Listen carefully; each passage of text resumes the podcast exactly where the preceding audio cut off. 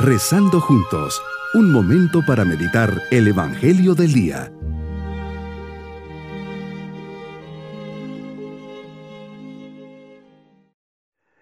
Un especial saludo en este día domingo de la tercera semana del tiempo de Cuaresma. Con nuestra mirada puesta en Dios le decimos, Señor, hoy quiero contemplar tu grandeza me basta pensar por un momento en la maravilla que esconde una montaña, en la variedad de sus colores y de sus plantas. Me sorprende el mar que dentro de sí oculta tantas maravillas, en la variedad de sus especies. Veo en fin mi vida, cada segundo marcado por tu mirada de padre y amigo, cada segundo un regalo. Hoy te ofrezco y te agradezco todo y te pido que me acompañes y me cuides a lo largo de este día. Meditemos el Evangelio de San Lucas capítulo 13 versículos 1 al 9. Hoy nos enseñas que unos hombres se presentaron delante de ti para contarte lo que Pilato había hecho. Mandó matar a unos galileos mientras ofrecían sus sacrificios.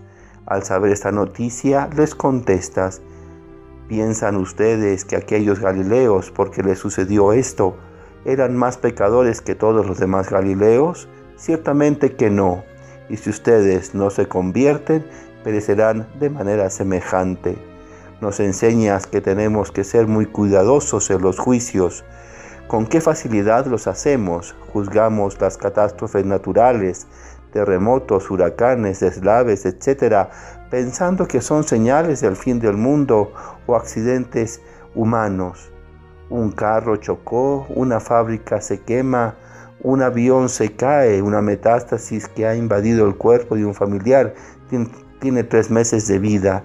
Automáticamente nuestro juicio es, esto ha sido un castigo de Dios por qué Dios lo ha permitido es que estos galileos, al no hacer las cosas como Dios quería, están pagando su rebeldía, o como aquellos 18 que se les cayó encima la torre de Siloé y murieron aplastados. Estos son los juicios parciales, incompletos y en ocasiones tremendistas que hacemos. Señor, tú no quieres el sufrimiento ni castigo de nadie al contrario, tú quieres la felicidad, la paz y la alegría de todos los hombres. Por eso a estos hombres que te cuentan el chisme de la semana, Pilato mandó matar a los galileos, les invitas y nos invitas a la conversión, a cambiar de actitud, a ser más comprensivos, a no criticar tanto el actuar de los demás, tener entrañas de misericordia para comprender la debilidad y los límites de las otras personas. Con qué facilidad caigo en la tentación de juzgar a los demás según el estado de vida que llevan o por sus errores. Y no me doy cuenta de que yo no estoy libre de culpas. Conoces perfectamente mi interior y sabes que caigo en actitudes de soberbia. Me creo superior a los demás y con el derecho a recriminarles que entre en lo profundo de mi corazón y enderece lo que esté torcido, levante mi mirada hacia el camino de la santidad, del bien, de la verdad que me ofreces, que te siga a ti, Señor, y que con tu gracia pueda seguir hacia donde tú quieres.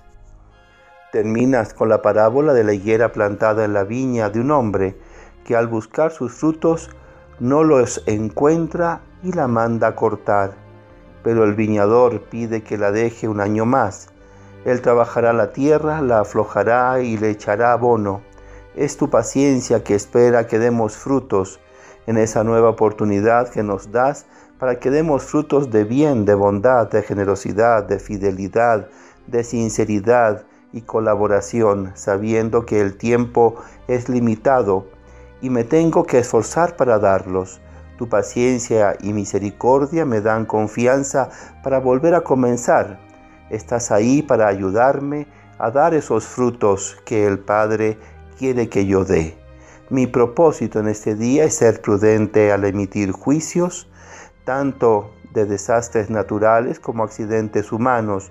No los sacaré de contexto, me informaré, mantendré el equilibrio, no seré tremendista y me pondré en oración para discernir qué es lo que el Señor quiere de mí a través de ellos.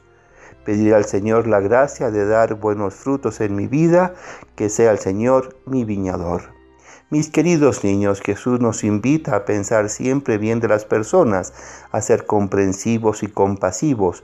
Pensemos que Dios siempre quiere el bien de las personas y los quiere ver felices. Hay situaciones de dolor, como desastres naturales o accidentes, pero forman parte de esta vida. Hay que pedirle siempre a Diosito la fortaleza para enfrentarlos con paz y siempre ofreciéndolos. Y nos vamos con la bendición del Señor. Y la bendición de Dios Todopoderoso, Padre, Hijo y Espíritu Santo, descienda sobre todos nosotros. Bonito día.